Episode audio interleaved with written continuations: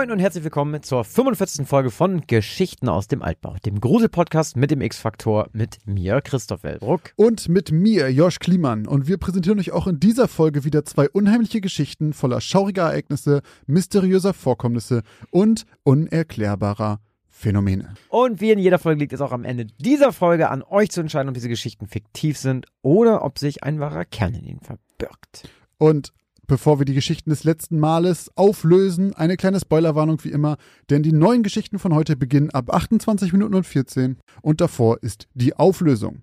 Ja, letzte Folge vor zwei Wochen. Kann ich mich noch dran erinnern? Deine Geschichte war zuerst. Richtig. Ähm, und zwar heimatlos.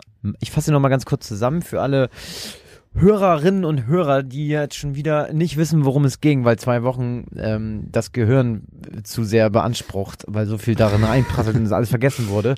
Ähm, ein Polizeidetective der New Yorker Polizei äh, wird zum Flughafen gerufen. Er hat so einen, ist schon über 30 Jahre im Amt und er ist so wichtig, deswegen wird er wegen einem eigentlichen Bagatelldelikt oder wegen einer Lappalie zum JFK Flughafen gerufen und er trifft dort ein und er ähm, trifft auf einen Mann, der vom Sicherheitspersonal rausgezogen wurde, weil er einen auffälligen Pass bei sich trug. Und zwar weil dieser Pass auffällig, weil niemand wusste, zu welchem Land dieser Pass gehörte. Denn der Mann behauptet, oder er behauptet es nicht nur, er hat auch einen Pass dabei, der äh, aus dem Land oder der in dem Land Tauret ausgestellt wurde. Und dieser Mann behauptet fest, dass er aus Tauret kommt und wundert sich darüber, dass kein, keiner, weder das Sicherheitspersonal noch der hinzugerufene Detective auch nur einen leisen Schimmer haben, wovon oder von welchem Land dieser Mann überhaupt redet. Und nachdem ihm eine äh, Europakarte oder eine Weltkarte eher gesagt gezeigt wird, ist ihm auch, fällt es ihm auch überhaupt nicht schwer ähm, zu sagen, wo Tauret liegt, nämlich dort, wo eigentlich Andorra liegt. Hm. Tja, am Ende sind alle eigentlich ziemlich verwirrt. Der Mann wird erstmal aufs Hotel gebracht, weil die können ihn jetzt nicht einfach gehen lassen, die können ihn jetzt aber auch nicht einsperren. Und ähm, es werden aber zwei äh, Beamte vor seinem Zimmer postiert, die ein bisschen auf ihn aufpassen sollen. Und tja, plötzlich kriegt unser Detective einen Anruf von einem derjenigen, die vor dem Zimmer postiert wurden. Und siehe da, der Mann ist verschwunden. Einfach weg. Einfach so. Aus dem, keine Ahnung, wie viel roten Stock. Ich glaube 13. war es. 13. Stock, also er ist nicht aus dem Fenster gesprungen und mal eben über den äh, Hinterhof äh, entfleucht, sondern er ist verschwunden. Tja, wir haben natürlich euch gefragt. Ich habe gleich noch genug Zeit, meine äh, Meinung hier kundzutun. Ja. Das war hier eine 75-25 Entscheidung. Genau genommen waren 76 Prozent von euch der Meinung, dass Josh äh, uns eine wahre Geschichte erzählt hat. 24 Prozent dachten, dass du dir das alles ausgedacht hast. Mhm. Ich habe ja, glaube ich, auch schon am Ende der Folge gesagt, dass ich eine klare Vermutung habe. ja. Ähm, ich bleibe auch dabei. Ich bin, weiß jetzt nicht genau, also ich ehrlich gesagt weiß ich nicht genau mehr, worum es ging. Ich bin mir sicher, dass du den Namen Taurit geändert hast, aber ich meine selber schon über sowas gestolpert zu sein, als ich irgendwie jetzt selber für eine Geschichte mal recherchiert habe. Ähm, allerdings muss ich sagen, jetzt auch nochmal wieder beim, beim, beim Recappen des Ganzen, dass es jemanden gibt, der aus irgendeinem Land zu kommen scheint, ne, und einen Pass hat und sich sicher ist und so weiter und so fort. Das ist ja alles noch nicht so ein Ding. Das kann ja auch mal sein. Ja. Also ist schon Ja. merkwürdig und ungewöhnlich und so, Ja. aber es kann ja mal sein. Aber dass dieser Typ dann einfach aus seinem Hotelzimmer sich in Luft auflöst, das, das ist wirklich irgendwie sehr, sehr, sehr seltsam. Trotzdem bleibe ich dabei bei meiner ersten Einschätzung und sage, die Geschichte ist wahr.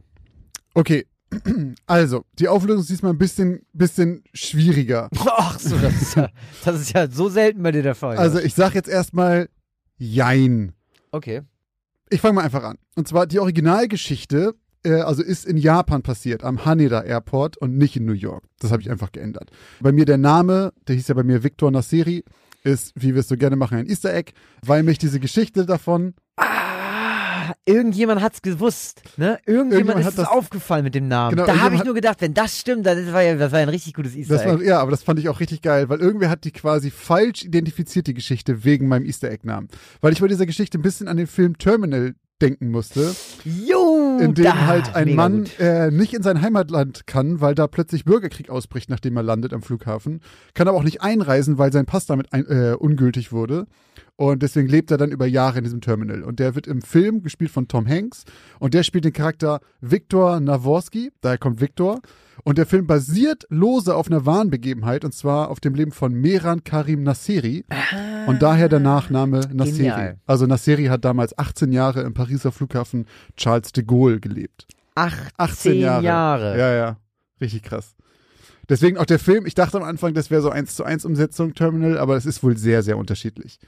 Also Ja, weil der, der bei Terminal wohnt ja da ja nicht so lange, ne? Nee, auch, auch ich glaube, ich weiß nicht wie lange, keine Ahnung, aber auch einen Ticken länger. So, da, daher kommen die Namen. Ähm, aber diese echte Geschichte von dem, was in Japan passiert ist, die ist ein bisschen anders. Denn es gibt viele verschiedene Versionen der Geschichte. Und bei beinahe allen verschwindet der Mann irgendwann am Ende auf unerklärliche Weise. Und bei beinahe allen kommt er auch aus Tauret und zeigt auf der Karte auf Andorra. Er hat aber von Andorra noch nie gehört. Dieser Mann hieß halt in Wirklichkeit auch in den ganzen Geschichten, heißt er immer John Allen Kutscher Zegrus. Und die Theorien, was mit dem war, sind in der Regel so, er ist ein Geheimagent, er hatte eine Psychose, er ist ein Betrüger oder einfach verrückt. Und am häufigsten liest man ja aber davon, dass er aus einer anderen Dimension kam. Also einer Paralleldimension zu unserer, in der halt alles so ist wie bei uns, nur dass es halt Tauret gibt statt Andorra. Und so wird auch erklärt, dass er einfach verschwunden ist aus dem Hotelzimmer, weil er einfach wieder in seine eigene ist. Dimension zurückgerutscht ist. Was aber anscheinend wirklich passiert ist, nach allem, was ich jetzt so rauskriegen konnte, ist, dass der Mann in Japan gelandet ist, auch einreisen konnte und drei Monate später verhaftet wurde, weil er versucht hatte, Reisechecks einzulösen und ungültige Papiere hatte. Und dann wurde halt der Fall untersucht und dann wurde halt auch das erste Mal interviewt, also nicht am Flughafen, sondern später. Und da sagt er nicht was von Tauret, sondern er sagt, er ist Botschafter von Negus Habis. Das ist äh, irgendwie was in Afrika, südlich von der Sahara. Das gibt's. Das gibt's auch nicht. Also, da kommt er angeblich her und Mhm. er sagt, er hat diplomatische Immunität und ist ein amerikanischer Spion. Diese ganze Tauret-Geschichte kommt aus einem Zeitungsartikel aus den 60ern. Also passiert ist das irgendwie in den 50ern. Aber 1960 kam dieser Zeitungsartikel und da haben sie einfach ein paar Sachen geändert und auf dem basiert beinahe alles, was man heutzutage darüber weiß. Da heißt es auch nicht Tauret, sondern Tuaret. Und es wurde halt immer wieder neu aufgelegt, die Geschichte, und deswegen hat sich die immer mehr verändert. Und dieses Negos Habis, von dem er geredet hat, das soll in, äh, südlich von Äthiopien liegen. Und er hat auch einen Pass dabei, aber der ist halt in Wirklichkeit so groß gewesen wie ein Magazin und war halt selbst gebastelt. Es war halt so, so eine offensichtliche Fälschung. Und da drin war aber auch eine Schrift, die keiner lesen konnte. Das war angeblich Negos Habesian, sieht ein bisschen aus wie Arabisch. Also ganz wilde Geschichte, da waren ganz viele gefälschte Stempel drin und so. Und diese Geschichte wurde einfach immer wieder neu erzählt und über Radios und in so Pulp-Magazinen neu erzählt, dass sich die immer mehr verändert hat zu dem, was wir heute haben. Der ist nämlich zum Beispiel auch nicht einfach so verschwunden, sondern der wurde einfach in Japan verknackt zu einem Jahr Gefängnis. und hat dann auch versucht, sich da umzubringen im Gefängnis und wurde danach nach Hongkong deportiert und seine Frau nach Südkorea. Seine Frau. Der war mit seiner Frau da. Und was hat sie gesagt? Äh, das weiß man gar nicht. Gibt keine Informationen zu. Wahrscheinlich hat sie ihm zugestimmt. Aber Mhm. da gibt's halt nicht, also es gibt generell wenig dazu. Ich habe so einen alten Zeitungsausschnitt ge gefunden, ähm, so ein Zeitungssnippet von 1961. Es gibt eine Radioshow, wo dann irgendwie behauptet wurde, er ist wirklich CIA-Agent gewesen von irgendwie, was war das, 65. Also es gibt ganz wenig Informationen. Beinahe alle Informationen, die man kriegt, sind halt eben nicht japanisch, sondern äh, amerikanisch. Und Mhm. auch wenn du was auf Japanisch findest, dann beziehen die sich auch auf amerikanische Quellen. Okay. Also würde ich im Endeffekt sagen, das ist einfach nur eine urbane Legende, die entstanden ist aus einem merkwürdigen Fall. Und damit würde ich sagen, die Geschichte ist nicht wahr. Weil einfach nur ein Mann. Vermutlich. Aber Genau, deine, also- aber diese, aber der gesamte Plot, der hat, der ist, der, der ist nicht von dir. Ne? Also, den hast du dir nicht ausgedacht, sondern Nee, es genau. gibt diese Story. Es gibt diese Story, aber ich würde sagen, die Story, so wie sie erzählt wird, wenn du auch suchst nach dem Mann aus Tauret, gibt es ganz, ganz viele Geschichten von. Mhm. Ähm, und ich würde sagen, die alle basieren aber, also die alle sind ganz weit weg von der Realität. So wie ich es jetzt rausfinden konnte oder was ich so gelesen Okay. habe. Ich würde sagen, das sind alles so sehr gesponnene Geschichten aus einem eigentlich nicht so spektakulären Fall. Von einem Mann, der einfach wahrscheinlich vielleicht ein bisschen verrückt war. Oder ein Geheimagent, das weiß man nicht. Und versucht hat, mit einem selbstgebastelten Pass einzureisen. Soll ich dir auch nochmal eine Gruselgeschichte dazu erzählen? Ja, los. Eine wahre. Von dir? Mhm. Mit dem Pass? Ich hatte keine Ahnung, wo Andorra liegt. Ach so. Digga, ich habe das eben gegoogelt. Eben gerade. das, das, das habe ich nicht gewusst. Ich habe auch, ich äh, muss auch sagen, dass ich, als ich die Geschichte das erste Mal gelesen habe, mit Taucher und zeigte auf Andorra, und ich dachte so, wo ist denn Andorra? Ist ja, das- ich war so, okay, Andorra, das kenne ich, aber ich hätte mich jetzt auch nicht gewundert, wenn das ein Gebirge ist. Also ich habe ich hab, ich hab Andorra schon So, so. gehört. Ich dachte tatsächlich, das liegt in der Richtung von der Türkei irgendwo. Und Andorra, ja. ich muss dazu aber auch sagen, also meine eine große Achillesferse ist tatsächlich Okay, Geografie. Aber als du auch so meinst, ja, da ist Andorra, da war ich so, hm, hm, Andorra habe ich schon mal gehört. Und dann Ja. zwischen Spanien und Frankreich. Und ich war so, da liegt noch ein, an was? Und vor allem, das ist ja mini. Ja, ja, ich hätte auch so, so- Andorra, das ist so ein Riesending.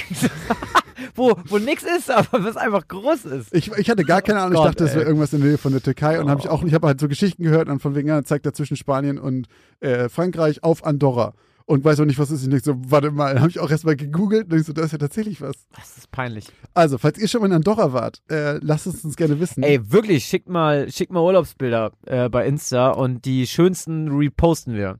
Ich, ich, vor- äh, meine neue Theorie ist, es gibt Andorra nicht und das ist die wahre Verschwörung. So, wenn jetzt keiner. So wie Bielefeld. genau. War schon mal in Andorra? Nee, niemand war schon mal in Andorra. Was du sagst, du Billefeld? Nee, Bielefeld. Achso, ich dachte, du hast es eben gerade. Ich war aber auch noch nie in Bielefeld. Ich, vielleicht glaube ich, vielleicht bin ich mal durchgefahren. Dann bist du Teil der Verschwörung, das weißt du schon, ne? ja, also, das ist leider, ich fand, das war so ein bisschen unspektakuläres Ende, weil ich auch tatsächlich zuerst die Geschichte gelesen habe, die fiktive, Mhm.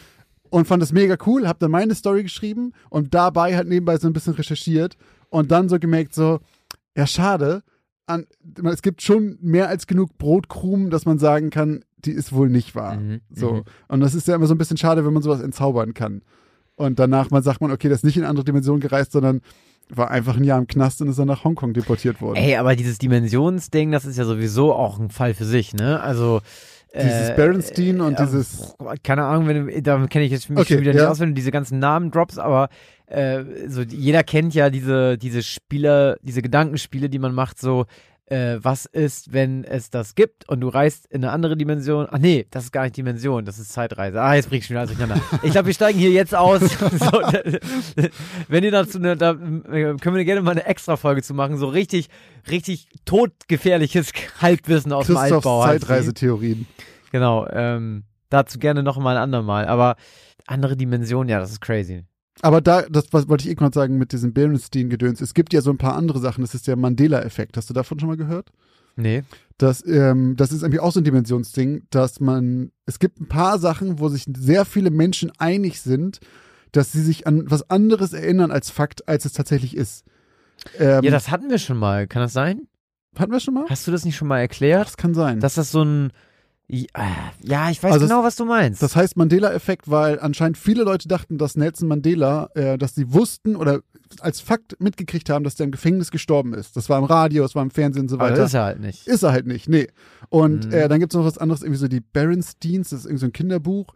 Und da, wie das geschrieben wurde, da sind sich alle sicher, irgendwie, es gibt eine bestimmte Schreibweise davon, aber in Wirklichkeit ist da irgendein Buchstabe gedreht. Es sind sich auch einfach alle sicher, dass es Andorra gibt. Ja, gen genau sowas vielleicht. Und das, äh, die Theorie, die die meisten Leute haben, auch mit diesem Mandela-Kram, ist halt so, dass irgendwelche Dimensionen überlappen und wir kurz irgendwie so ein quasi so zwei Dimensionen ineinander gegangen sind. Und der Deswegen- eine Mandela ist im Knast gestorben und Und- der andere eben nicht. Genau, und das ist Ah, dieser eine okay. Fakt, der unterschiedlich da ist. Und dann sind die Leute halt, es ist so gemischt.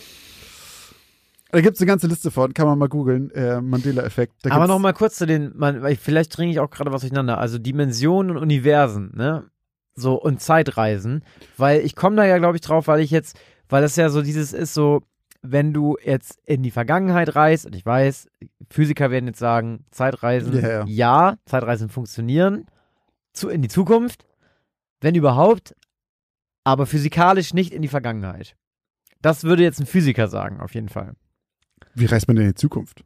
Das ist sogar schon, jetzt in Anführungszeichen, in ganz großen Anführungszeichen, das ist sogar schon passiert.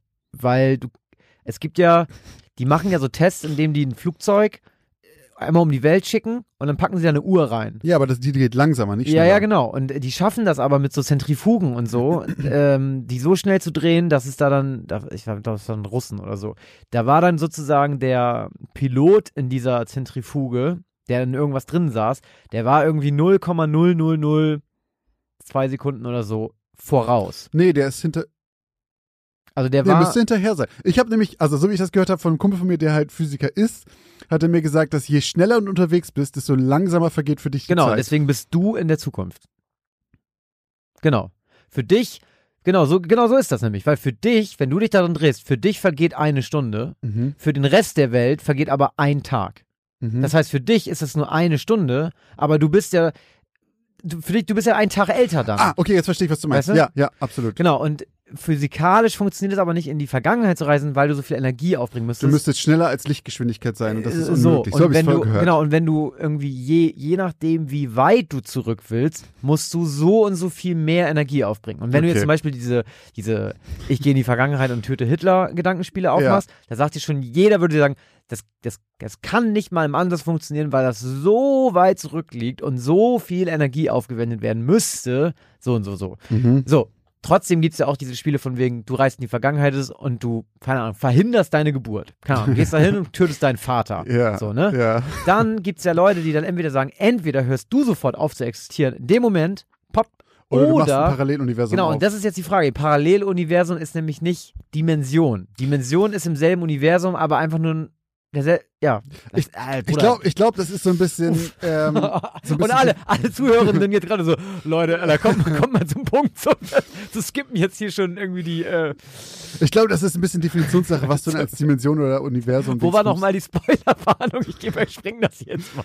Also das, da bin ich auch nicht, ich kenne das halt größtenteils halt aus irgendwelchen, keine Ahnung, Filmen, Comics, Büchern und so weiter. Ja.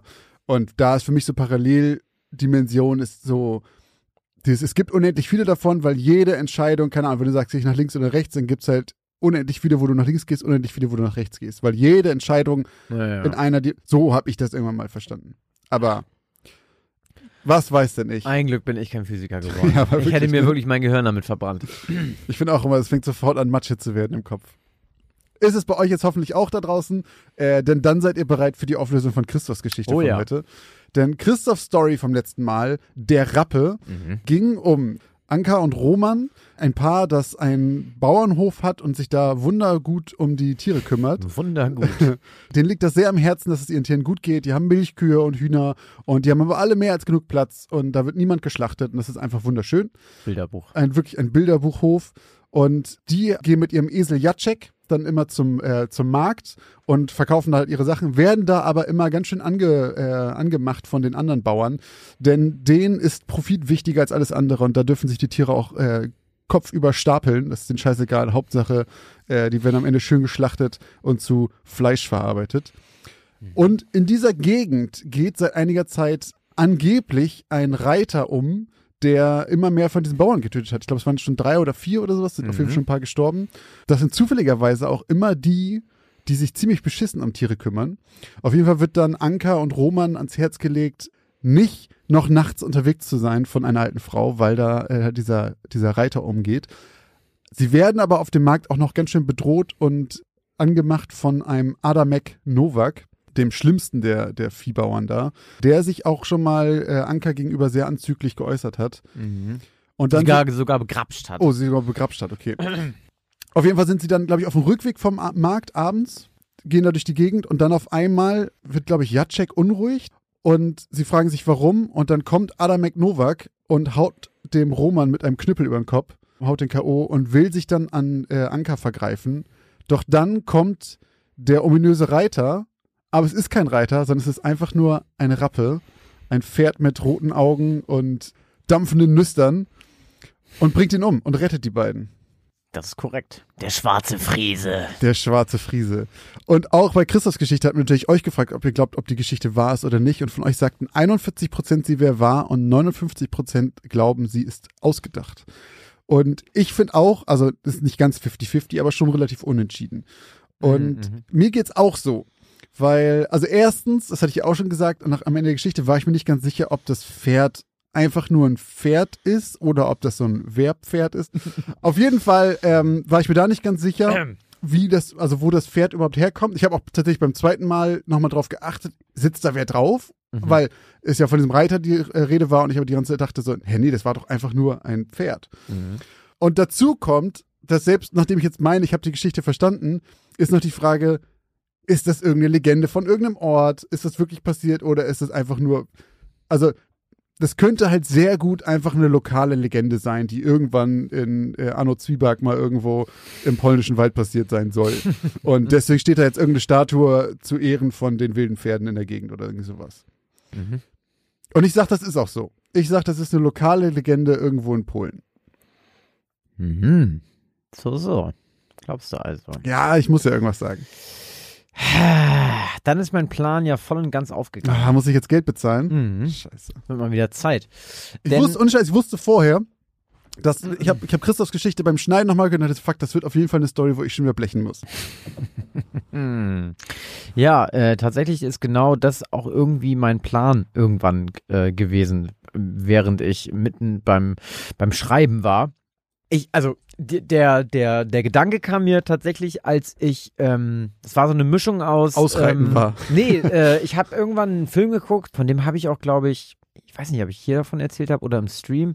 Auf jeden Fall habe ich äh, den Film The Ride geguckt mit ähm, Anthony Hopkins. So, ist Sagt so ein mir gar nichts. ja, ist so ein, so ein, so ein Horrorfilm, wo es um Besessenheit und Teufelsaustreibung und so weiter geht. Mhm. So. Hat erstmal gar nichts so mit, mit dem Pferd zu tun. Aber es gibt in diesem Film einen Maulesel oder ein Maultier mit roten Augen, von dem immer wieder gesprochen wird. Okay. Und das fand ich, das sah gruselig aus. Das war der erste Gedanke. Da kam ich so, ah, das sieht irgendwie fies aus. Und dann ist mir aber generell meine generelle Angst oder mein Respekt eher zu Pferden eingefallen mhm. zu so großen schwarzen Pferden. Und natürlich denkt man irgendwie immer an so einen Hengst oder so. Und dann habe ich mich ein bisschen schlau gemacht und das sind dann aber eigentlich meistens so Friesen, die sind halt sehr große, Mhm. schwarze, äh, starke Pferde mit auch so richtig dunklen Mähnen und so. Also sehr, sehr eindrucksvolle Tiere. Und ich, man kennt das ja auch wenn man Game of Thrones geguckt hat, teilweise, wenn dann diese, diese Rösser da auch durch die, durch die, über die, durch den Wald laufen und dann hört man die so, so dampfen und atmen und irgendwie habe ich das gedacht, so, das ist irgendwie unangenehm. So, also wenn man sich auch so vorstellt, man versteckt sich so vor sowas oder so und dann Das laufen sind die da so die Pferden, ne? ich habe, also ich finde Pferde Man- schon sehr, ähm, wie sagt man, einschüchternd. Mhm. So und Mhm. ähm, Hast dachte du das dann letztes Mal auch schon gesagt. so mit Nebel und roten Augen dann in so einem Setting, ja, dachte ich halt, dass das irgendwie funktioniert. Und natürlich ist es dann irgendwie wieder am Ende so eine Good, Good Ghost Story, ne, weil der das Pferd ja dann auch noch sich an den Esel schmiegt und so. Und das war nämlich auch die Sache. Das hatte ich nicht, da, da habe ich mich nicht, da bin ich auch so hängen geblieben in der Geschichte, dass ich dachte, okay, aber erkennt das das jetzt wieder? Warum, also warum diese Zuneigung zu diesem Esel? einfach weil es ein Tier war. Ja, und da habe ich Mhm. mir irgendwie gedacht, vielleicht weiß es durch den Esel, dass die gute Viehhirten quasi sind so. Aber das war auch, das war wieder so ein Ding, wo ich so stutzig war. Ich dachte, das war auch, glaube ich, der Moment, warum ich dachte, es wäre das ein wäre so Wehrpferd. Wehrpferd, ne? Ja, weil ja, ja. ich dachte irgendwie, okay, dann ist es vielleicht doch dieser Roman. Weißt du, warum ich darauf gekommen bin? Weil die vorher zum Markt gehen und beide jeweils eine Hand an den Halfter von dem Esel legen. Ah, ja. Und zum Schluss legt er auch, dieses Pferd hat auch irgendwie den Kopf an diesen Esel. Und dachte ich, okay, ah, das ist Erkennungszeichen, dass das Roman ist. Und dann kam aber nichts mehr. Und dann dachte ich, okay, ist vielleicht doch nicht. Habe ich zu viel reininterpretiert. Nee, nee, genau, das, das war einfach nur ein, ein, ein teuflischer Friese mit, mit roten Augen. Ja, witzigerweise hat mir aber eine oder uns eine Person bei Instagram geschrieben und hat erzählt, dass sie tatsächlich irgendwie eine polnische Omi hat, die ihr mal eine ähnliche Geschichte erzählt hat. Aha. Eine ähnliche Story wohl. Die ging aber noch ein bisschen anders. Okay. Äh, und da war es ein Schimmel. Und das Lustige ist, pass auf, Gebutsan, einer unserer Hörer und auch der uns bei, bei Twitch sehr viel guckt, an alle, die jetzt gar nicht wissen, wer das ist, äh, der hat aber ja zum Beispiel, der war ja sehr, sehr gespannt auf die Auflösung. Ja. Und mit Gebutsan bin ich ja früher zur Schule gegangen.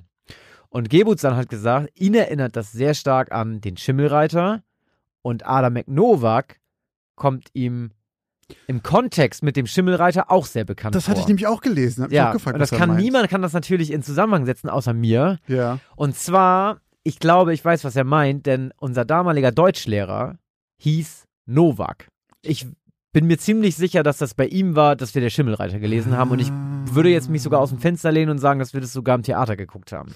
Mit Okay. Herrn Novak. Und ihr wart bei McDonalds und deswegen. Nee, tatsächlich, McNovak. also Novak ist ja wirklich so ein Name, aber also wirklich Real Talk, immer wenn ich den Namen Novak höre, muss ich an meinen Deutschlehrer denken. Ah, okay. Aber Novak ist auf der anderen Seite auch ein ziemlich verbreiteter polnischer Name. Ja. Und ähm, bei meiner Ich weiß gar nicht, warum ich das in Polen habe spielen lassen. Das war irgendwie random, weil ich mir so dachte, komm, ein polnischer Wald und dann gab es auch diesen Blaschikowski oder ja, heißt jetzt wieder anders. Ich krieg, weiß nicht mehr, was ich geschrieben ja, habe in ja. der Geschichte. Der Wald, den gibt's auch wirklich. Das ist auch Mhm. wirklich ein Urwald, also ein richtig alter Wald.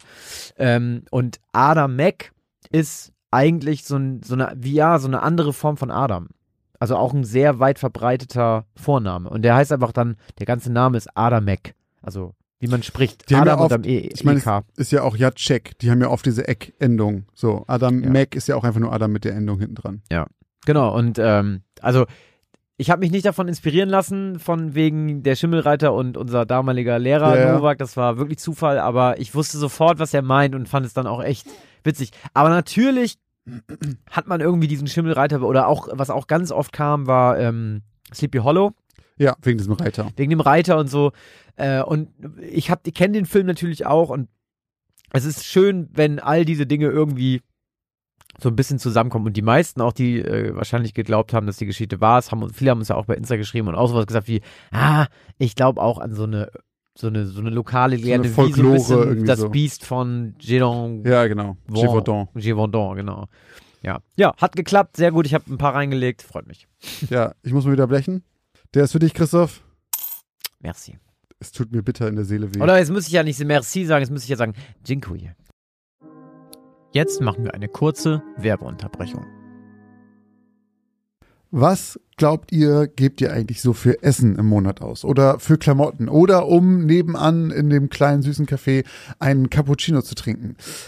Was auch immer ihr gerade vermutet, vielleicht liegt ihr mit diesen Vermutungen ganz schön daneben. Wenn ihr das mal überprüfen wollt, dann kann euch die App Finanzguru dabei helfen, denn dort könnt ihr Budgets einstellen für verschiedene Sachen, die ihr braucht, zum Beispiel fürs Einkaufen, für Essen oder was auch immer ihr sonst ähm, budgetieren wollt und dann mal so einen kleinen Self-Check machen, ob ihr denn wirklich da liegt, wo ihr glaubt, dass ihr liegt oder doch merkt, oh, ich gebe vielleicht ganz schön viel Geld für Cappuccini aus.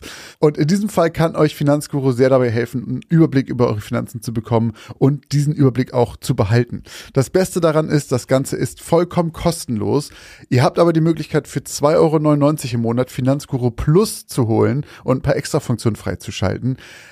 Um dieses Geld aber auch noch zu sparen, um zumindest zu gucken vorher, braucht ihr das überhaupt wirklich? Ist das eine von diesen Ausgaben, die euch hilft? Dafür könnt ihr Finanzguru Plus drei Monate komplett kostenlos testen. Dafür müsst ihr einfach nur den Code ALTBAU benutzen. Der ist 30 Tage lang gültig und damit bekommt ihr drei Monate Finanzguru Plus vollkommen kostenlos. Ganz wichtig jedoch, das gilt nur für Neukunden. Das heißt, wenn ihr schon Kunde da seid, dann seid ihr wahrscheinlich eh glücklich damit und braucht ihn gar nicht. Die Anleitung, wie das funktioniert, könnt ihr ganz einfach hier finden bei uns in den Shownotes. Das haben wir euch wie immer hier verlinkt. Also probiert es jetzt gerne aus und guckt mal, wo ihr bei euren Budgets in Wirklichkeit liegt und ob da nicht für irgendwas viel zu viel Geld flöten geht.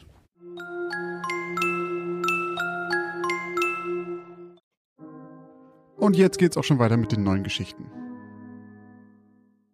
Ich wollte noch irgendwas sagen, aber ich habe es jetzt irgendwie vergessen. Denk doch nochmal drüber nach und ich erzähle dir und unseren Hörerinnen und Hörern in der Zwischenzeit eine neue Geschichte aus dem Altbau. Ich glaube nicht, dass mir das danach eingefallen ist, aber, aber ich bitte dich darum. Meine Geschichte diese Woche lautet Anonym. Nanu? Mit zugekniffenen Augen blinzelte Jason auf das aufleuchtende Display seines Handys. Die neu eingegangene SMS war von Tara, mit der Jason in dieselbe Klasse ging. Wieso nennst du mich so? las er verdutzt und drückte auf die obere Pfeiltaste seines Telefons, um sich den Verlauf der älteren Nachrichten anzeigen zu lassen. Miststück, flimmerte es über seine Netzhaut. Miststück? Das hatte er definitiv weder verfasst noch abgeschickt. Tara, ich habe keine Ahnung, wer das geschrieben oder abgeschickt hat. Sorry, tippte Jason eilig und drückte anschließend auf Senden. Die Antwort kam prompt. Kay, merkwürdig. Seh dich morgen im Unterricht. Gute Nacht. Etwas beunruhigt legte Jason sein Handy wieder zurück auf den Nachttisch. Ein paar Minuten musste er noch über die mysteriöse Nachricht von seinem Telefon grübeln, doch dann übermannte ihn seine Müdigkeit und er stief ein. Am nächsten Tag stolperte Jason immer noch verschlafen aus dem Schulbus und schlurfte anschließend mit hängendem Kopf durch den mit Schränken gesäumten Korridor seiner Schule zu seinem Spind. Als er den Blick vom Boden hob, starrte er in die Gesichter seiner zwei besten Freunde Mark und Bob. Er lächelte. Doch als sie sein Lächeln nicht erwiderten, spürte er, dass etwas nicht stimmte. Ist alles in Ordnung? Keine Ahnung, Jason. Sag du es uns, fuhr ihn Bob an. Bist du über Nacht an Alzheimer erkrankt? setzte Mark nach. Hast du deine SMS an uns schon vergessen? Scheiße, seufzte Jason. Habt ihr etwa irgendwelche Beleidigungen per SMS bekommen? Ich hasse dich, du mieses Stück Scheiße, würde ich jetzt nicht als Kompliment auffassen. Im Schnelldurchlauf erzählte Jason den beiden, die exakt dieselbe Nachricht von ihm bekommen hatten, von der SMS an Terra. Nachdem er sich mehrfach bei seinen Freunden entschuldigt hatte und ihnen schwor, nicht der Verfasser all dieser Nachrichten zu sein, glaubten sie ihm schließlich und trödelten gemeinsam Richtung Klassenzimmer. Als Jason das Klassenzimmer betrat, warf er sofort Terra, die zwei Reihen hinter ihm saß, einen schnellen Blick zu.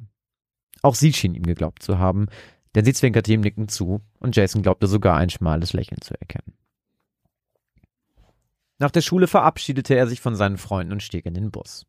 Er kramte sein Handy aus der Hosentasche und kontrollierte, wann die letzte Nachricht als gesendet markiert wurde und war beruhigt, als er sah, dass es die Nachricht an Terra von letzter Nacht geblieben war. Doch gerade als er sein Handy wieder zurückstecken wollte, vibrierte es in seiner Hand und er holte es erneut hervor. Anonym war auf dem Display zu lesen. Seltsam.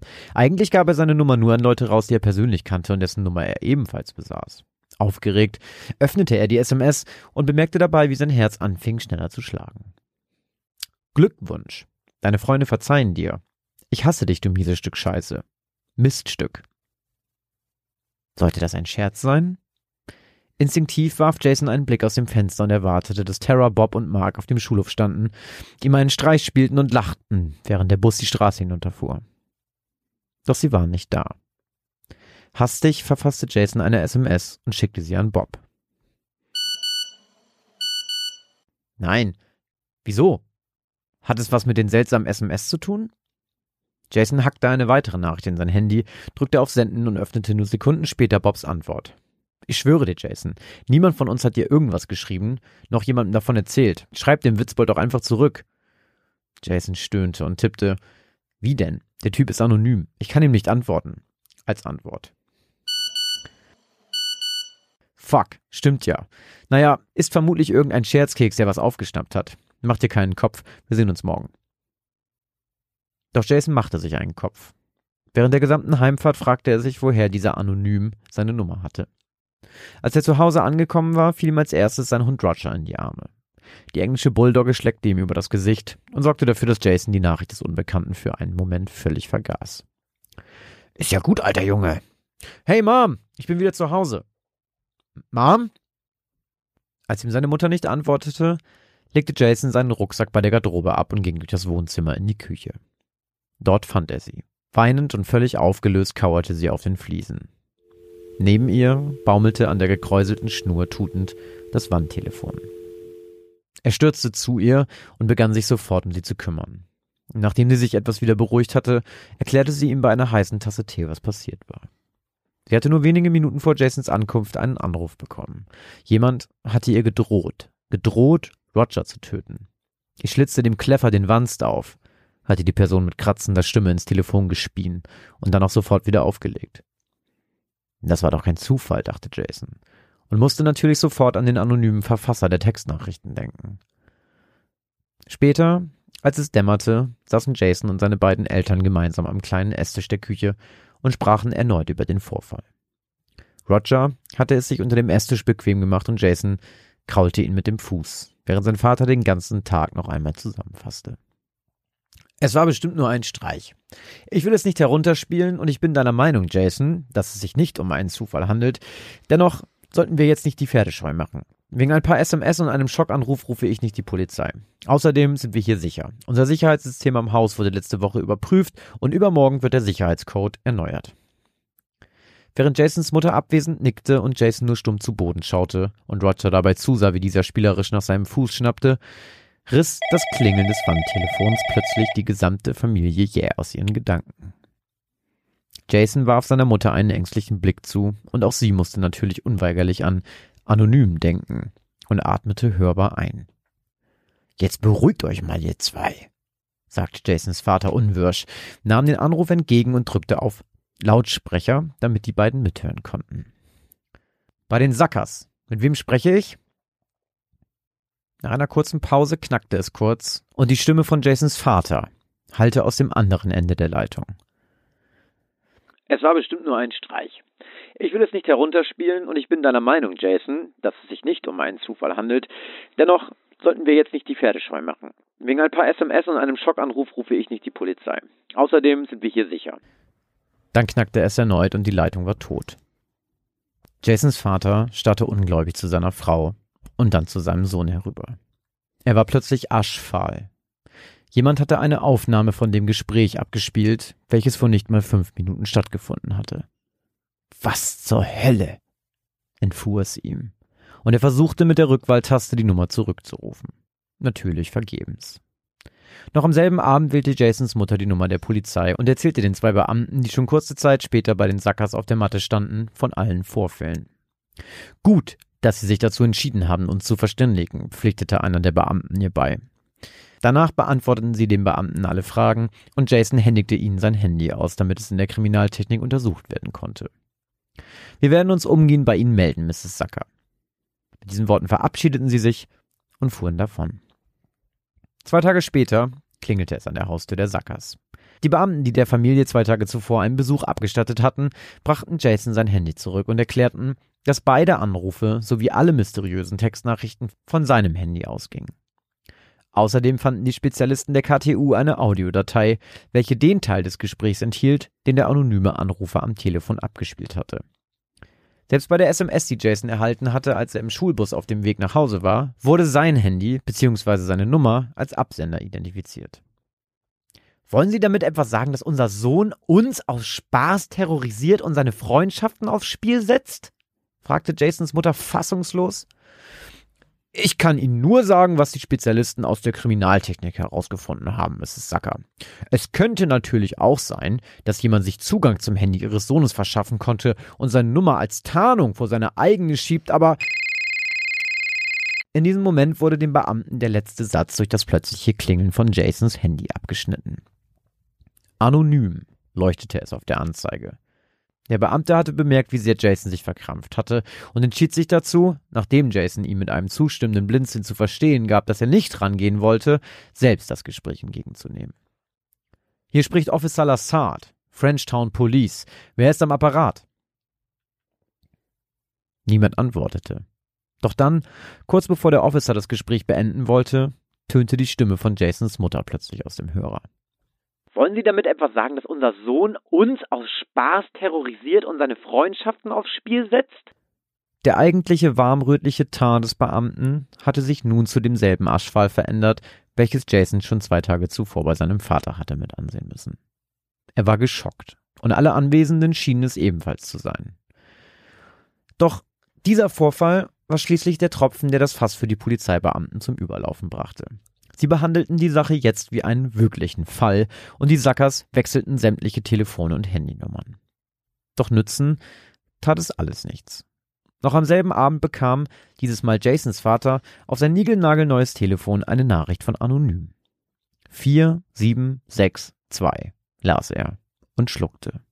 Der gerade neu eingestellte Code für das Sicherheitssystem des Hauses. Es folgten weitere Anrufe mit Todesdrohung gegen Roger und andere Familienmitglieder und zahlreiche Textnachrichten. Tagelang ging es so weiter, bis der Terror schließlich daran gipfelte, dass Anonym irgendwann sogar damit begann, den Familienmitgliedern zu sagen, was sie gerade trugen. Blau steht dir nicht, probier's mal mit Blutrot, war eine Nachricht, die Jasons Mutter während der Arbeit bekam. Die Polizei schien machtlos und konnte nur zuschauen. Weitere Untersuchungen der neu gekauften Telefone der Sackers ergaben, dass immer noch sämtliche Nachrichten und Anrufe von Jasons Nummer ausgingen. Selbst dann, wenn das Handy ausgeschaltet oder sogar im Labor der KTU lag. Niemand, weder die Polizei noch die Mobilfunk- oder Festnetzanbieter, hatten den leisesten Schimmer, was zu tun war und wie das überhaupt alles funktionieren konnte. Egal wie oft die Sackers ihre Telefone und Nummern wechselten, anonym terrorisierte sie trotzdem. Selbst als sie irgendwann sämtliche Leitungen kappten, um durchatmen zu können, machte Anonym nicht Halt und verschickte eine SMS an Jasons Tante Margaret. Natürlich wusste sie von den Vorfällen im Haus ihrer Schwester bestens Bescheid und war dementsprechend geschockt, als sie, während sie in der Küche für sich und ein paar Gäste ein paar Cocktails zubereitete, eine SMS bekam, in der zu lesen war Limetten? Ich bevorzuge ja eher Zitronen für diesen Drink. Völlig geschockt darüber, dass jemand sie rund um die Uhr beobachten musste, brach sie in der Küche zusammen und wurde mit einer leichten Kopfverletzung und einem Schock ins Krankenhaus geliefert. Jetzt hatte es also die erste verletzte Person gegeben, die auf das Konto des anonymen Telefonterroristen ging. Und damit klingte sich jetzt sogar das FBI in die Sache mit ein. Die Spezialabteilung der sogenannten Cyberkriminalität übernahm nun das Kommando und es schien so, als würde Anonym wissen, dass er jetzt nicht mehr so ein leichtes Spiel haben würde. Denn direkt nachdem Agent Cunningham, der leitende Ermittler der Behörde, Jasons Tante und auch seinen Eltern einen Besuch abgestattet hatte und die Ermittlung sozusagen offiziell ins Rollen brachte, stoppte der Terror. Niemand drohte mehr damit, Haustiere oder Familienmitglieder umzubringen und verschickte aufdringliche oder beleidigende Nachrichten. Es hörte plötzlich ganz schlagartig auf und Jason konnte endlich wieder wie ein normaler Teenager mit seinen Freunden texten. Ein FBI-Agent gewesen ist. Agent Cunningham, Sie werden befördert. Was haben das ist ja unfassbar. Kaum Super ein Tag im Karriere. Amt und schon hört das alles auf. Ich musste so Lachen verkneifen an der Einstellung, das habe ich mir extra aufgeschrieben. Äh, Glückwunsch, deine Freunde glauben dir. Ich hasse dich, du mieses Stück Scheiße. Fand ich sehr lustig. Okay, Es ist ja quasi, ja, ja, also es ist ja sozusagen nochmal wiederholt, Ja, das, ja, was er, was der der, was er beiden hat, geschrieben weiß. hat. Ja, ja. das war okay. so, das war okay, so das ist aber auch rübergekommen. Ja, ja, habe ich schon verstanden. Ja. Ich hasse dich, du mieses Stück Scheiße. Miststück. Aber das muss ja ein bisschen her sein, wenn das hauptsächlich über SMS lief. Das ist auch teuer. Da muss hoffentlich eine Flatrate gehabt haben, sonst äh, kannst du das nicht machen.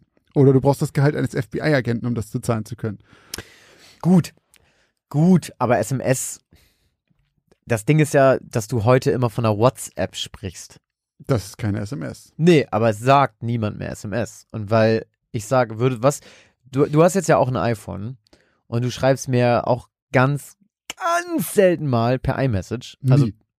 Du schreibst mir manchmal bei okay, ich schreibe dir per, okay, ich schreibe dir. Aber ganz ehrlich, ich schreibe allen, fast allen Leuten, die ein iPhone haben, schreibe ich iMessage. Und sonst immer, wo ich weil keine Ahnung habe, was sie für ein Handy haben, oder so Mhm. schreibe ich halt WhatsApp. Mhm.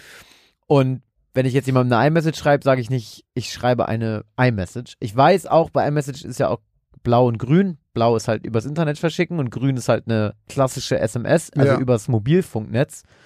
Ich meine, mittlerweile hat ja auch jeder eine Flat. Du schreibst halt keine, ich würde einfach mal sagen, du schreibst, also eine SMS ist ja einfach nur eine Short Message, Send? Ja, ne? Short glaube- Message System. Oh, Äh. weiß ich nicht. Halbwissen, Halbwissen. Aber es ist ja im Prinzip alles eine SMS, was wir heute machen. Sagt man nicht mittlerweile eine Instant Message einfach? Ich sage immer nur, sch- schick mir mal eine WhatsApp. Also richtig Ja, Banane. das finde ich, ich. Ich benutze irgendwie mittlerweile halt irgendwie vier verschiedene Programme, weil jeder was anderes hat und du musst, wenn du mit bestimmten Leuten kommunizieren willst, brauchst du eine bestimmte ja. App. Schreib mir mal eine E-Mail. Das ist so dann ab, ab Ü30. Ich habe letztes Mal wieder eine Postkarte gekriegt, da bin ich voll drüber Oh, gefreut. echt? Ja, geil, von meinem kleinen Bruder aus dem Urlaub. geil. Aber ja, stimmt. Also stimmt. Wenn du so, wenn du so willst, ja, hat das dann hat das richtig Geld gekostet früher, ne? Kommt was zusammen. Wobei, wenn du dir überlegst, die Frage wäre ja dann auch, stimmt, wer zahlt die Rechnung eigentlich? Oh, das kommt ja von seinem Handy. Du hast absolut recht. Das ist ja gar nicht von woanders. Das kommt ja alles. Das, das ist eine äh, hohe Telefonrechnung, um hier einen Rückruf ganz am Anfang zu machen. Vielleicht war es nur ein kleiner Poltergeist. Cyber, Cybergeist. Der, der Poltergeist aus der Anwaltskanzlei Lanz hat es jetzt auf die Sackers abgesehen. Übrigens, Sackers, ich lege mich jetzt schon mal fest und behaupte, das ist ein Zuckerberg ähm, äh, Insert. Ich habe ich hab die ganze Zeit darauf gewartet, irgendwie das kleine Haus auf dem Berg oder irgendwie sowas. Der Familie Sacker. Der Jasons Vater, ein aufstrebender IT-Mitarbeiter genau. einer großen IT-Firma. Aber ähm, bei Jason dachte ich direkt, oh, hat er schon wieder den, den Halloween-Jason rausgeholt, aber ähm, dann ist er doch in eine ganz, ganz andere Richtung. Ja. Was würdest du denn machen? Digga, ey, ich, ich bin, also ich hasse das ja schon, wenn ich Anrufe kriege von anonym, ne? Ja, es ist vor ich allen die Dingen, Pest. das finde ich so geil, dass Handys mittlerweile eigentlich immer sagen Spam-Verdacht und dann brauchst du nicht rangehen. Ich habe noch nie stand da Spam-Verdacht und es war nicht irgendein scheiß Callcenter. Ja. Noch nie. Aber ich hasse, also ich krieg dann immer so, also die Angst ist ein bisschen zu viel, aber auch so, wenn manchmal so WhatsApps kriege, Hast du so. Angst, dass sich deine Vergangenheit wieder einholt? Nee, aber ich denke, nein, Straßenkämpfer nein, irgendwo? nein, aber ich bin dann immer so, Junge, woher haben die meine Nummer? Was so. wollen die von mir, Alter? So, die sollen mich in Ruhe lassen. So, wenn du nicht, wenn du mich nicht kennst, schreib mir nicht. Das Das stimmt. denke ich mir dann halt immer. Und in der Regel, weil so, ich bin dann ja auch so, Jo, wer bist du? Dann, ne? Und dann klärt sich das, in 99% klärt sich das auf oder jemand hat mal wirklich mal auch mal einen Zahlendreher gehabt oder so. Es Ja. ist dann alles nicht so wild.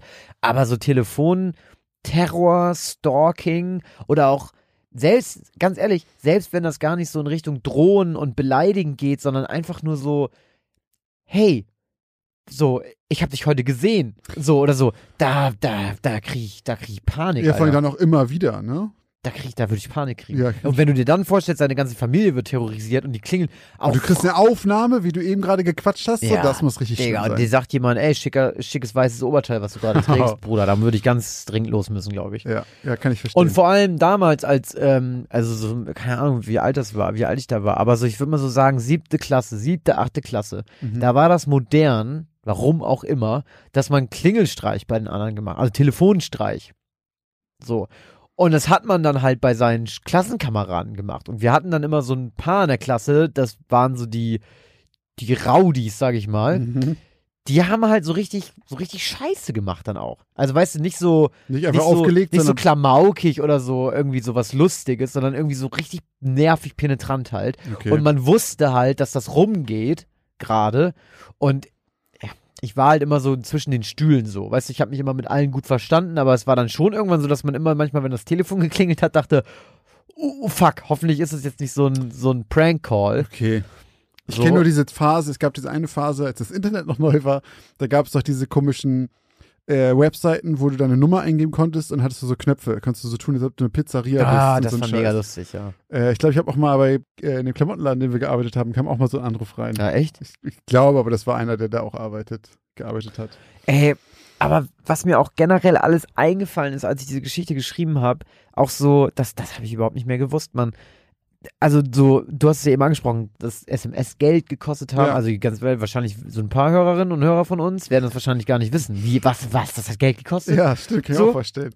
Und dann gab es doch Seiten, da konntest du dich anmelden und dann konntest du fünf SMS umsonst schicken. Okay, Kannst- das- kennst du das? Das kenne ich nicht. Wir hatten das. Ich kann mich nur dran erinnern, dass neben dem Telefon eine Liste war von Vorwahlen. Die hat mein Vater mal ausgedruckt. Und die wählst du erst und dann wählst du die Nummer und dann kostet der Anruf halt weniger. Das sind so komische Anbieter, ähm, über die das dann irgendwie günstiger ist. Warum auch? Ich we- weiß bis heute nicht warum. Aber dann wählst du halt irgendwie so eine mega lange Vorwahl und äh, wenn du Glück hast, kostet es dann halt irgendwie, keine Ahnung, aber nur Mobilfunk. alles. Es gab, da war halt, wir hatten so wirklich eine Liste von wegen, oh, ähm, äh, Ferngespräche gab es ja früher auch noch. Da war es immer noch so, Digga, wenn, ich mit stimmt. meinem, ne? Wenn ich mit meinem Cousin in, so in, Steinzeit. wenn ich mit meinem Cousin in Lübeck telefonieren wollte, dann durfte ich das immer erst nach 18 Uhr, weil es dann günstiger war. Das ist so Steinzeit, ne? Wenn du dir überlegst, du hast früher für Telefonieren Geld bezahlt. Ja. Also aktiv, während du telefonierst. Jede Sekunde hat Geld gekostet, so. Alter, das Digga. ist so verrückt. Auch mit SMS. Du hast ja diese, was waren das, 160 Zeichen? 19 Cent, ne? Ja, irgendwie sowas. Und dann später gab es halt günstigere, dass irgendwelche Anbieter dann sagen, für 19 kannst du eine schicken oder sowas. Aber schickt so zehn solche Nachrichten. Wenn ich überlege, was ich jetzt pro Tag an Nachrichten alleine an dich schicke, wie, was, was Ja. unsere Kommunikation kosten würde in SMS. Aber das Geile ist ja auch, heutzutage kriegst du ja in jedem Mobilfunktarif eigentlich so, so hier, so AllNet-Flat. Und du hast aber ja immer noch SMS-Flat stehen. Ja, ja. So, also es ist ja eigentlich Sonst auch kostet halt immer Eigentlich ist ja auch mega geil.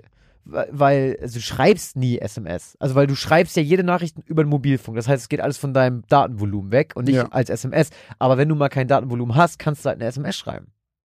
Die kommt auf jeden weißt du, wenn du kein 4G oder 3G oder whatever ja, gut, hast, aber gedrosselt geht immer noch eine WhatsApp-Nachricht, eine wenn du Nachricht. kein Internet hast, gar kein Internet, weil du im tiefsten Dorf bist, im Wald oder so, dann hast du auch keinen Mobilfunkempfang. doch, das würde ich schon sagen. Ich glaube nicht. Ich glaube, Weil du hast mehr Mobilfunkempfang, wenn du deinem Handy sagst, macht, macht das 4G aus. ja? Ja, es war zum Beispiel, äh, wenn du mal 3G hattest oder so, ne? Mhm.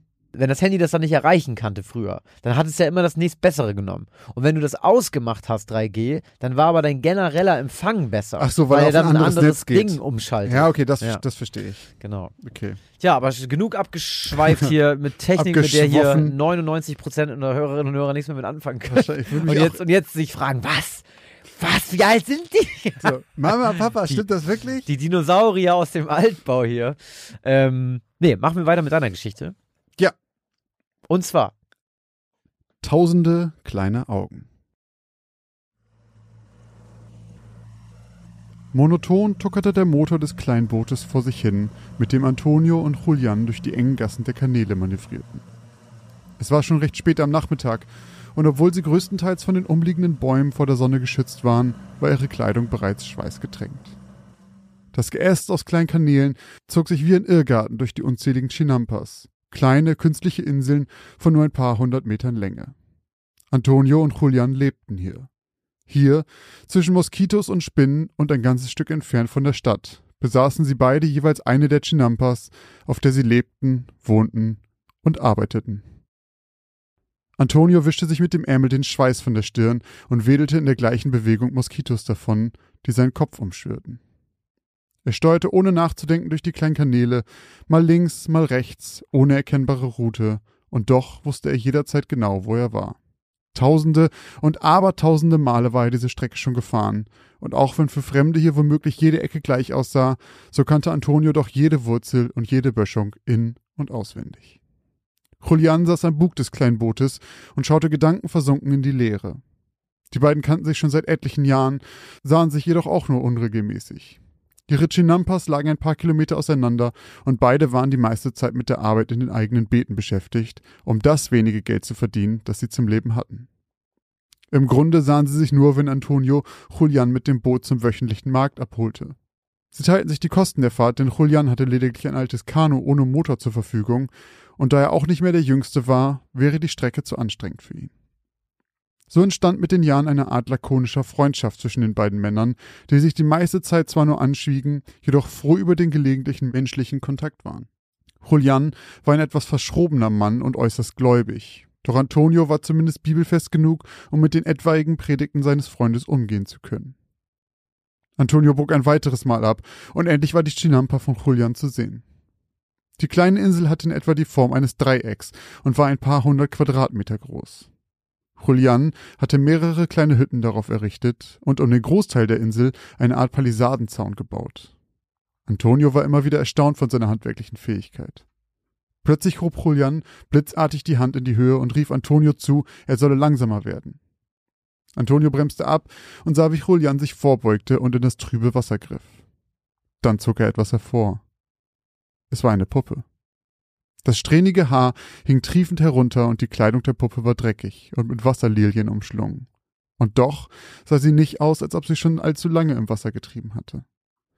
Julian war gerade drauf und dran, die Puppe wieder in das Wasser zu werfen, als er in die Richtung schaute, aus der sie hergetrieben worden war. Ein Schrei entfuhr dem Mann, als er den leblosen Körper sah, der da am Ufer seiner kleinen Insel lag. Antonio zuckte bei dem Schrei zusammen und sein Blick folgte dem zitternden, ausgestreckten Zeigefinger von Julian, bis auch er es erkannte. Es war der Körper eines Mädchens. Vorsichtig fuhr er etwas näher heran, und nach einigem Zögern fischten die beiden den Leichnam des Mädchens aus dem Wasser. Antonio schätzte sie auf etwa sieben Jahre, und nach allem, was er über Wasserleichen gehört hatte, konnte sie noch nicht allzu lange tot sein. Sie schien sich in den Wasserlilien verheddert zu haben und daraufhin ertrunken zu sein. Aber wie war sie hier überhaupt hergekommen? Wurde sie ausgesetzt? War noch jemand hier? Während Antonio versuchte, sich einen Reim darauf zu machen, was hier passiert sein könnte, saß Julian still und in sich zusammengesackt am Rande seiner Insel, die Puppe des Mädchens eng umklammert. Er stand offensichtlich unter Schock. Also erklärte sich Antonio dazu bereit, den Körper des Mädchens in die Stadt zu bringen und die Polizei zu rufen. Julian nickte ihm nur kurz zu, beide hoben die Leiche in das Boot und Antonio fuhr los. Er erklärte der Polizei im Ort, was passiert war, übergab den unbekannten Leichnam und durfte nach kurzer Befragung wieder gehen. Ein paar Tage später erfuhr Antonio, dass die Polizei den Fall untersucht und als tragischen Unfall zu den Akten gelegt hatte. Die Identität des Mädchens konnte jedoch leider nicht festgestellt werden. Antonio dachte sich, Julian würde die Neuigkeiten sicher interessieren und entschied sich, ihn noch einmal zu besuchen. Nach der Arbeit machte er sich direkt auf den Weg, und es begann bereits leicht zu dämmern, als er kurz davor war, die Insel von Julian zu erreichen. Die Luft war noch immer warm und erfüllt vom Zirpen der Zikaden. Und noch etwas. Es war, als läge eine Art Rascheln in der Luft. Dann machte er die letzte Biegung zur Chinampa von Julian, und ein Schauer lief ihm über den Rücken. Er schaute auf genau die Seite der Insel, an der wenige Tage zuvor noch das Mädchen im Wasser trieb. Und genau an dieser Stelle baumelte auf einmal eine Puppe.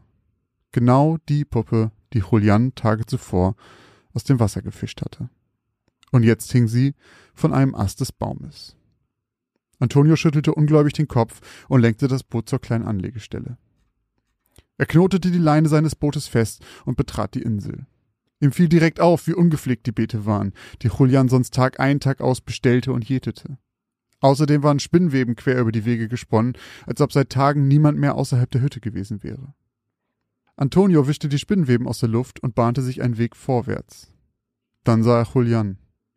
Er saß an einem kleinen Tisch und schaute ihn mit weit aufgerissenen und blutunterlaufenden Augen an. Sie, sie ist immer noch hier, stammelte er. Ich höre sie. Jede Nacht höre ich sie. Antonio blieb wie angewurzelt stehen. Diese Gestalt vor ihm erinnerte ihn nur vage an seinen alten Freund Julian. Er zitterte am ganzen Leib und sah aus, als hätte er seit Tagen nicht geschlafen. Seine Pupillen huschten wild von links nach rechts und sahen schreckhaft zwischen den Bäumen hin und her, als würden sie Bewegung erspähen, die Antonio verborgen blieben. Sie will die Puppe zurück. Ich habe sie ihr doch gegeben, aber es reicht ihr einfach nicht. Es reicht nicht, jammerte Julian leise vor sich hin. Ich brauche mehr. Ich brauche mehr Puppen. Antonio, du musst mir helfen. Antonio erfüllte der Anblick von Julian mit einer Mischung aus Angst, Sorge und Ekel. Auch ihn beschäftigte die Erinnerung an den Anblick des toten Mädchens noch immer, doch er konnte sich das Verhalten von Julian einfach nicht erklären. Er redete auf ihn ein, versuchte mehr darüber zu erfahren, was die letzten Tage mit ihm geschehen war, doch Julian wiederholte stets immer dieselben Sätze. Er brauchte mehr Puppen.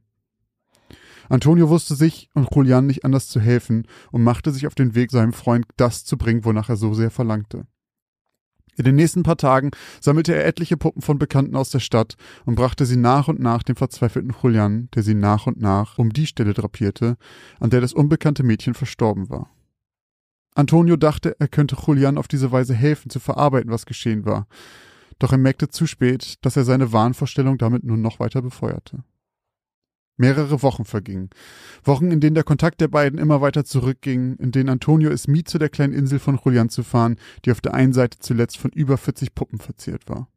Doch als er Julian das letzte Mal gesehen hatte, hatte sich etwas an ihm verändert. Aus der Verzweiflung des Mannes war Wut gewachsen. Und aus der Angst vor dem vermeintlichen Geist des toten Mädchens entstand Hass. Er hatte wild geflucht und war wütend auf der Insel herumgestapft, hatte Sachen durch die Gegend geworfen und angefangen, eine der Puppen zu zerreißen. Antonio hatte die leise Hoffnung, dass mittlerweile genug Zeit vergangen war, dass Julian sich ein wenig beruhigen konnte und machte sich erneut auf, ihn zu besuchen. Doch auf dem Weg merkte er, wie er selber unruhig wurde. Das Zirpen der Zikaden dröhnte und das Rascheln der Bäume klang wie ein Flüstern in seinen Ohren. Kurz bevor er die Insel erreichte, war ihm, als könnte er jemanden lachen hören. Dann kam die Chinampa von Julian in sein Blickfeld und ihm stockte der Atem. Es waren Tausende. Tausende von Puppen zierten jeden Winkel der Insel. Sie hingen an den Ästen der Bäume, an Drähten, die zwischen den Stämmen gespannt waren, sie waren aufgespießt auf Pfähle und an die Palisadenzäune gebunden. Julian hatte sie an Bretter genagelt und auf dem Boden verteilt. Er hatte sie auf die Dächer gesetzt und aneinander gebunden. Und es war nicht nur die Menge. Als Antonio näher kam, fiel ihm auf, dass jede einzelne Puppe verstümmelt war. Ihnen fehlten Arme und Beine, die Köpfe waren zertrümmert und zerbrochen, die Kleidung verbrannt. Jeder einzelnen Puppe wurden die Augen aus dem Kopf geschnitten und teilweise durch Knöpfe oder Steine ersetzt. Aus einigen aufgeschnittenen Körpern konnte er Spinnen herauskriechen sehen. Vor Antonio zeigte sich das Bild eines zerstörten Geistes voller Wut. Ängstlich lenkte er sein Boot zur Anlegestelle der Insel und knotete es dort fest. Vorsichtig stieg er aus und sein Blick wanderte über den verstörenden Anblick, der sich ihm bot. Spinnenweben hatten einen Großteil der Insel überzogen und hüllten nahezu alles in weißlich schimmernde Seide. Er rief nach Julian, doch die einzige Antwort, die er erhielt, war das Flüstern der Bäume. Vorsichtig schlich er weiter, stets beobachtet von den augenlosen Gesichtern tausender Puppen. Ihm war, als würden sie ihm mit ihren Köpfen folgen, als würden sie sich in seinem Augenwinkel bewegen, wann immer er nicht richtig hinsah. Wieder rief er nach seinem Freund. Doch noch immer gab es keine Antwort. Er hatte sich gerade entschieden, dass er von hier weg musste, als er ihn endlich entdeckte. Julian lag am Rande seiner Insel, genau an der Stelle, an der sie Wochen zuvor den Körper des kleinen Mädchens gefunden hatten. Und genau wie Wochen zuvor war kein Leben mehr in der Hülle, die zusammengesackt am Ufer lag. Die leblosen Hände von Julian waren noch immer zu Fäusten geballt und hingen ins Wasser hinab in ihn noch immer fest umklammert die leblosen Augen unzähliger Puppen, die nach und nach vom Fluss davongetrieben wurden. ein wahnsinniger, von Traurigkeit zerfressener alter Irrer. Es scheint so. Digga. Stell dir mal vor, du kommst zu so einer Insel an und da hängen überall einfach eine Million Puppen rum, die einfach irgendjemand auch noch irgendwie bis misshandelt, hätte ich fast gesagt, irgendwie so kaputt gemacht hat. Mhm. Dann würde ich sofort wieder umdrehen. Würde einfach so, alles klar, ciao. Die nehmen die nächste Insel. So. Ist ja auch klein, die Insel. Ja. Wo hat der so viel Geld her, dass er so viel Puppen kauft? Vielleicht, wenn du eh kaputt machen willst, vielleicht kriegst du die dann günstiger. Vielleicht kriegst du dann, kannst du eine Ausschussware. Das mache ich auch immer, wenn ich ein iPhone kaufe. Hey, ich will das kaputt machen. Ich bin hier der YouTuber vom Drop-Test. Kriege ich das billiger, klar. Klar, hier, bitteschön. Aber auch wirklich kaputt machen. Äh, ja, krass. Hat mir gut gefallen. Aber. Äh, warum. Also, der kannte das Mädchen doch gar nicht. Nee, Warum hat er sich. Warum war der auf einmal so fanatisch? weiß ich nicht, aber ich, ich kann mir schon vorstellen, wenn du ein totes Mädchen findest, dass, dass manche Leute nicht so gut verkraften. Aber dass du dann da so im wahrsten Sinne des Wortes dann zerbrichst und sogar dran stirbst? Ja, das stimmt. Aber er sagte, ihn verfolgt das Mädchen irgendwie noch, dass sie noch da ist. Aber die hat ihn nicht richtig gehauntet, ne? Weiß man ja nicht. Also hat er aber nicht so kommuniziert, ne? Er hat nur gesagt, er, sie will nicht, sie geht nicht weg. Sie ist immer noch hier. Ich höre sie, jede Nacht höre ich sie.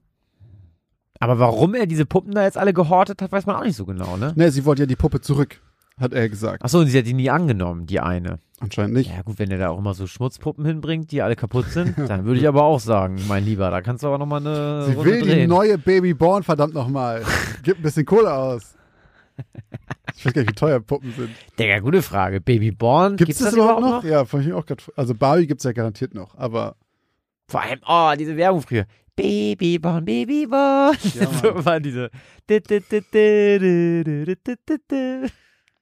So, jetzt kommt Werbung, meine Lieblingswerbung war hier von Pipi Max. I wanna Pipi Max, I wanna Pipi Max. Kennst du nicht? Das war so ein Nee. Hund, der pissen konnte. Jetzt kommen hier die Jingles aus den 90ern. Das, ohne Scheiß, das war doch die, die goldene Zeit der Jingles. ja, früher war Werbung, also. Doch, früher war Werbung auch geiler. Ja, voll. So, heute ist das alles so aufwendig produzierte, coole Sachen. Weißt du, früher, Heutzutage ist immer so Lifestyle-Ding. Die versuchen immer so dieses so. Manchmal gibt's so Werbung, wo du denkst, okay, das ist so mega Lifestyle, das ist irgendwie was mega Geiles, was dein Leben bereichert. Und dann ist es halt irgendwie, keine Ahnung, der neue Stift von, von Lamy oder sowas. Das ist aber Ja. vorher siehst du Leute, die am Strand rumlaufen und du hörst, es ist immer so die gleiche Art von Musik. Es gibt diese typische Werbungsmucke und dann irgendwie so ein Sonnenuntergang und Familie zusammen und dann ist das irgendwie für Toastbrot. So, das ist Ja, halt so. Früher war das irgendwie mehr auf das Produkt wirklich, was du haben, was, was die bewerben. Heutzutage ist alles so generisch, finde ich. ja. Ja, Mann, auch die Tomi-Werbung. Kennst du die noch? Mit diesem Licht. Tomi mit dem Leuchtturm, Mit, dem, mit dem Seefeuer. dem Als- See, wo die beiden Typen da oben sitzen und äh, schön lecker Tomi essen. Tomi Mayonnaise und Tomi. Tomi. Hier, hier kommt der Genuss. Bing. Und dann kommt dim, dim, Ja, das war cool. War viel mit Musik damals. Ja. Dim, Das war richtig geil. Stimmt, das war echt cool. Wir Ja. schwelgen richtig in alten Zeiten heute, ne? Auch vorher schon, ne? Ja, so alte SMS, Ja, Telefone, echt. jetzt kommen alte Werbung, alte Aber ist. Nostalgie, Nostalgie ist auch seit irgendwie, keine Ahnung, gefühlt zehn Jahren oder fünf Jahren so das Ding. Ja, stimmt. Auch so bei Musik. Ich habe mich da jetzt gerade dran, muss ich mich auch schon wieder ertappen, ne? weil äh, wir waren, ich war jetzt auf der Arbeit und dann, ähm, ich habe so ein paar relativ junge Kolleginnen, also so ganz andere Generationen, die sind so 18, 19, Mhm. schon ein paar Jahre jünger als ich. Und dann ist es so, jo, äh, Lieblingsbands. Und ich bin halt raus, so, ne? Ich habe überhaupt keine Ahnung, wovon die sprechen. Ich so, kenne die ja. einfach nicht. Und Ja. wahrscheinlich, das Ding ist natürlich, jeder kennt sowas wie Limp Bizkit. Auch die Ja. kennen das, ne? Oder wir kennen ja auch Metallica. Wir kennen vielleicht nicht Metallica aus den 80ern. Aber wir wissen noch, wer die Band ist, weil die auch alle noch unterwegs sind. Ja, ja, genau. Und dann haben sie mich halt gefragt und dann war, musste ich auch so, da habe ich dann, ist mir dann auch einfach aufgefallen, was ich so für alt, was ich so für alte Musik immer noch, so was es noch für einen Mhm. Stellenwert bei mir hat, obwohl ich das nicht mehr, Hast du Limp Bizkit gesagt? Nein, du hast garantiert Rammstein gesagt.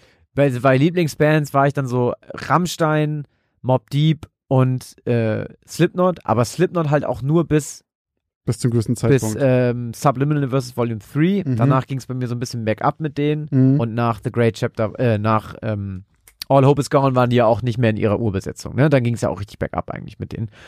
Ähm, aber, aber so Bands wie zum Beispiel Linkin Park, die ersten beiden Alben, äh, Biscuit, die ersten beiden Alben, ne, das sind schon so Alben, da wird, glaube ich, ein ganz, ganz, ganz großer Teil unserer Generation sagen, jo, die haben mich richtig geprägt, die Alben. Hast Unabhängig davon, was dein Musikgeschmack war. Das stimmt auch, aber es gab auch einfach sehr viel weniger Musik. Also ist einfach so. Heutzutage ist ja was was doch. ja, wir haben vielleicht Fall. weniger mitbekommen. Früher war, weil, weil da war halt MTV dein Sprachrohr. Was Das stimmt, aber ich glaube auch einfach, es gab weniger. Heutzutage kann ja jeder mal eben ganz kurz, auch gerade so Cloud-Rapper-mäßig, da kommt ja gefühlt jede Woche 20 neue. Ja, aber trotzdem, ja. Und auch erfolgreiche. Ja, Das aber reicht ja. trotzdem kriegst du ja auch. Guck mal, heute, wie viel, wie viele Bands sind denn heute erfolgreich? Nicht viel mehr in deinem Kosmos. Du kannst mehr konsumieren durch Spotify, weil viel mehr vielleicht auch irgendwie eine, mittlerweile eine kleinere Bühne auch kriegt. Aber die großen, so was richtig kommerziell erfolgreich ist, das ist nicht deutlich mehr. Das würde ich nicht sagen. Doch, ich glaube schon. Ich glaube, dass halt einfach, also ich glaube, der Durchschnittserfolg ist auf jeden Fall mehr. Es gibt nicht mehr diese, früher gab es halt dann irgendwie, keine Ahnung, gefühlt so 10, 20 große Bands, die zurzeit dann ultra erfolgreich waren. Heutzutage gibt es dann halt einfach sehr viel mehr, aber es gibt nicht mehr diese einen, die halt alle hören. Das, gibt's nicht weiß ich mehr. nicht. Also ich, ich finde ja Ich auch glaub so einfach, jeder hat so Musik wie so Punkrock-Bands, die es früher gab. Guck mal, sag mir mal eine Punkrock-Band. Früher gab's Blink, Good Charlotte, diese, ne, Sum The 41, Offspring vielleicht The Offspring. Das ja. waren schon vier. Nenn mir mal eine. Von heute? Jetzt eine, die so kommerziell erfolgreich ist wie damals. Gibt's nicht mehr. Nee, gibt's auch nicht. New Metal Bands gibt's nicht mehr. Sag mir mal eine Metal Band, die so erfolgreich ist. Die kommerziell Nee, so erfolgreich nicht, aber nicht einfach, mehr. weil halt die Musik des, der, der, der Gegenwart ist halt einfach leider nicht, also meiner Meinung nach leider,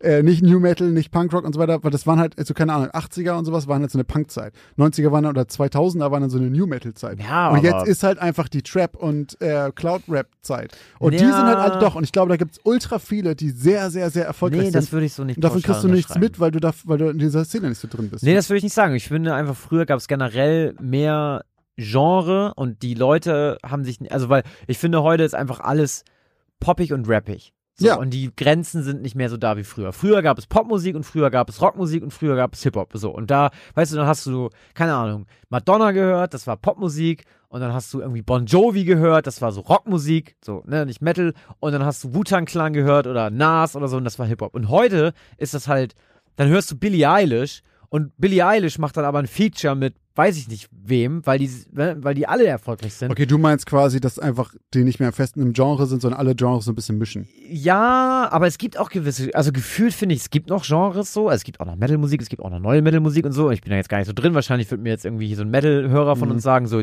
Bruder, es gibt mega viel. Aber auf diesem Level wie eine Slipknot-Band oder wie Metallica oder ähm, sag mir noch mal eine, die früher sehr, sehr, sehr kommerziell erfolgreich war. Slayer. Slayer oder System of a Down oder so. Ja. Solche Mucke wird nicht mehr produziert, habe ich das Gefühl. Doch, ich glaube schon. Ich glaube, das kriegst du nur nicht mit, weil das eben, und das ist also halt meine zumindest Theorie, nicht auf dem sage, Niveau, so, dass sie so, so präsent ist. Ja, aber so präsent So. eben, weil das nicht mehr die Musik der Jugend ist. Das ist doch scheiße.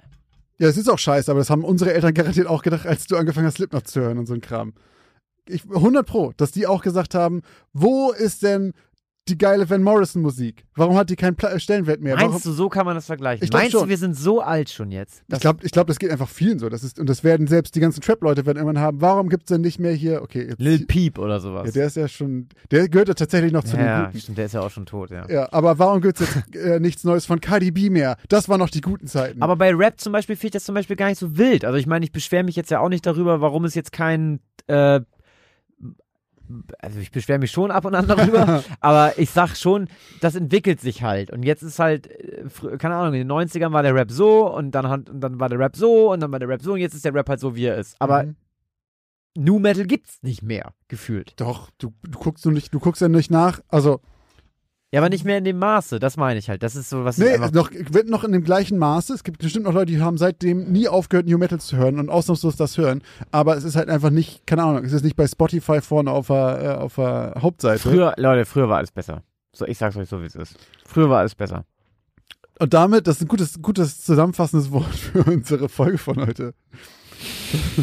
Themenübergreifend. Stimmt, wenn wir, wenn wir so, wenn wir so ein Labercast wären, ne, dann wäre der Folgentitel heute früher war alles besser. ja, aber so können, wir auch so können wir auch ehrlich gesagt unseren Podcast einfach nennen. Gibt's garantiert aus schon, dem ne? Altbau, ne? Ja. Hängen geblieben. Das stimmt. Wir sollten dankbar sein für unsere Jugend und dass wir so aufwachsen durften. Und wir sollten dankbar sein für unsere treuen Supportenden. Denn unsere Patreons und Steady-Familien sind wieder gewachsen. Und ähm, ich möchte ganz herzlich bei unseren Patreons folgende Menschen begrüßen. Und zwar Julia, Thomas, Arne und Sabrina. Vielen Dank für euren monatlichen Support bei Patreon. Herzlich willkommen. Und auch unsere Steady-Familie ist wieder ordentlich gewachsen. Und da wollen wir uns einmal bedanken bei Merlin, aka Dutchman. Kuss. Kuss geht raus. Und bei Pascal, bei Laura und bei Christina. Bei Christina wollen wir uns sogar doppelt bedanken. Mhm. Denn Christina hat uns auch noch direkt eine kleine Paperspende hinterhergeschmissen Und, noch eine lange und Mail eine. Mail geschrieben. Und Christina kenne ich sogar ganz persönlich, liebe Leute, denn ich habe mit Christina, ihrer Schwester und dem mittlerweile verheirateten Ehemann ihrer Schwester schon ähm, zusammengearbeitet. Hm. Und zwar haben wir zusammen, haben wir auch schon öfter darüber gesprochen, über Promotion. Haben wir nicht sogar in der letzten Folge darüber gesprochen? Über Promotion und oder war es im Stream? Mittlerweile. Das war im Stream, glaube ich. Ja, es war im Stream. Mittlerweile komme ich so oft durcheinander, Ja, ja. wann ich was sage. Auf jeden Fall haben wir zusammen, ähm, ich glaube, die Match Attacks äh, Referee deutsche Meisterschaften gemacht und waren Schiedsrichter. Ähm, Geiler also, Job auf jeden Fall. Ja, liebe Grüße an dieser Stelle an äh, Daniel, Christina und an Anne. Hm. Und vielen Dank, Christina, für deinen monatlichen Support bei Steady und einmalig bei PayPal. Und ganz gesondert wollen wir uns nochmal ganz, ganz, ganz herzlich bedanken Oh ja. bei Marco. Marco, mein Lieber, Ohne Scheiß. du Wahnsinniger. ja. Ey, Nein. vielen, vielen Dank für deinen Support. Mega, mega cool. Wir haben uns sehr, sehr, sehr gefreut. Ähm, wissen wir sehr zu schätzen. Ja, Dankeschön. Marco war sehr großzügig und deswegen wollen wir uns hier ganz besonders nochmal bedanken. Marco, wir küssen dein Auge, dein Herz und ähm, Deine sagen, Seele. sagen ganz, ganz, ganz laut vielen Dank. Ja. Und nochmal, wie immer, natürlich vielen Dank an alle bisherigen Patrons und Steadies, die uns monatlich supporten. Vielen Dank an euch. Ganz genau. Wenn ihr das auch machen möchtet und hier mal erwähnt werden möchtet, dann könnt ihr das ganz einfach machen. Ihr findet alle Links dazu entweder in unseren Shownotes oder bei Instagram in der Bio. Falls ihr uns anderweitig unterstützen wollt, dann könnt ihr das auf ganz viele verschiedene Arten machen. Entweder ihr empfehlt uns einfach weiter, ihr hört mehr unserer Folgen, ihr teilt uns bei Instagram oder ihr schreibt uns eine kleine Bewertung bei iTunes. Ganz genau. Wenn ihr uns bei Instagram folgt, hat das den Vorteil, dass ihr an unseren tollen Abstimmungen teilnehmen könnt, die wir immer am Anfang der Folge erzählen. Und wir versorgen euch neben tollen Bildern von uns mit ganz viel Hintergrundwissen zu wahren Geschichten. Ähm, das lohnt sich auf jeden Fall, uns dort zu folgen. Apropos Bilder von uns, wenn ihr mehr von uns sehen wollt, geht doch einfach auf Twitch, denn da sind Christoph und ich jetzt mittlerweile mehrfach die Woche live und streamen meistens zu zweit Horrorspiele, aber auch alleine mittlerweile anderen Kram. Guckt da gerne mal vorbei, da sind wir unter Gaming aus dem Altbau. Äh, da gibt's auch einen Instagram-Account, schaut da mal rein. Auch das findet ihr aber in dem Linktree, in den Shownotes oder in der Instagram-Bio. Weil wenn ihr auch ein bisschen mehr von uns sehen und hören wollt, weil wie gesagt, wir reden mittlerweile so viel, dass wir gar nicht mehr Ja. das zuordnen können, wo wir was lassen, dann schaut da gerne mal rein. Wenn euch das gefällt, dann habt ihr noch ein bisschen mehr Altbau. Yes. Tja, und an dieser Stelle würde ich mich ganz herzlich bedanken bei allen, die bis zum Ende dran geblieben sind oder auch nur kurz reingehört haben und würde sagen, Wir hören uns in der nächsten Geschichte aus dem Altbau.